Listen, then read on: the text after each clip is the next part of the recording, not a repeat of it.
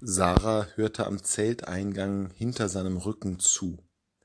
Abraham und Sarah waren schon alt, sie waren in die Jahre gekommen. Sarah erging es längst nicht mehr, wie es Frauen zu ergehen pflegt.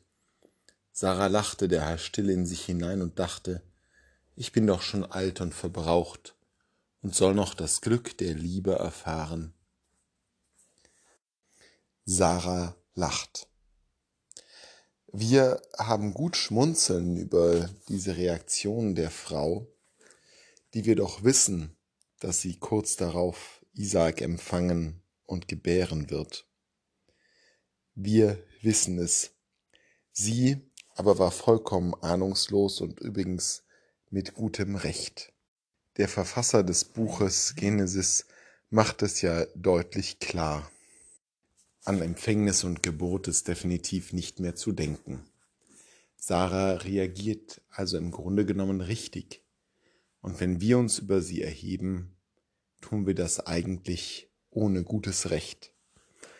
Insbesondere, wenn wir darüber nachdenken, wie oft wir lachen.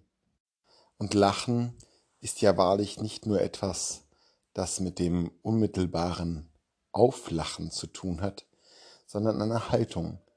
Eine Haltung, die etwas gering schätzt, die etwas nicht ernst nimmt, die etwas nicht als vollwertig oder real akzeptiert.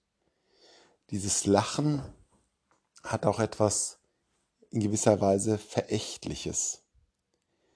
Wie gesagt, bei Sarah höchst verständlich und vielleicht auch in unserem Fall immer wieder verständlich, wenn wir leicht verächtlich uns über andere, über Voraussagen, über Entwicklungen und über andere Menschen lustig machen, sie nicht ernst nehmen. Es gibt genug Situationen, in denen auch wir, wie Sarah, lachen.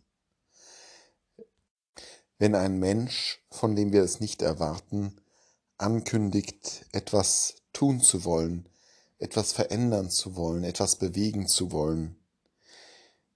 Wenn wir in Situationen kommen, wo sich etwas grundlegend verändern könnte und wir aus lauter Unsicherheit und vielleicht auch Unwillen zur Veränderung das Ganze einfach nur mit einem verächtlichen Lachen quittieren Vielleicht noch nicht einmal mit einem Lachen, das wäre ja geradezu noch sympathisch, sondern einfach mit einem verächtlichen Ignorieren. Sarah, das sind wir alle. Das sind wir alle, die wir nicht damit rechnen, dass das Wunder geschehen kann.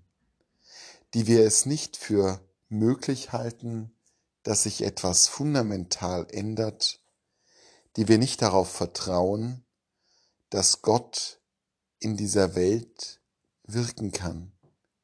Wie auch immer, das müssen wir ja gar nicht beurteilen.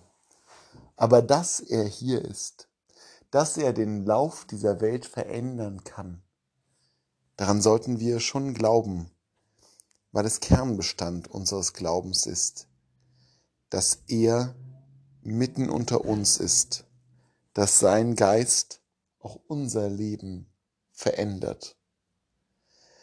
Unser Lachen oder noch allgemeiner formuliert unser Nicht-Ernst-Nehmen dessen, was geschieht, ist eine der schrecklichsten Formen christlicher Existenz, und zwar deswegen, weil sie, wie es auch heißt in der Heiligen Schrift, eine Sünde wieder den Heiligen Geist ist, weil sie diese Haltung nicht glaubt, dass der Geist dort weht, wo er will, sondern nur dort, wo wir mit ihm rechnen, in unserer Überheblichkeit.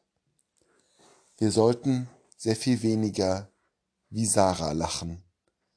Wir sollten viel mehr wie jene lachen, die erlöst sind gegen alle Wahrscheinlichkeiten, die erlöst sind, obwohl nichts dafür sprach. Das ist das Lachen, was uns Christen erfreuen sollte. Das Offene, das Ansteckende und nicht das Verächtliche.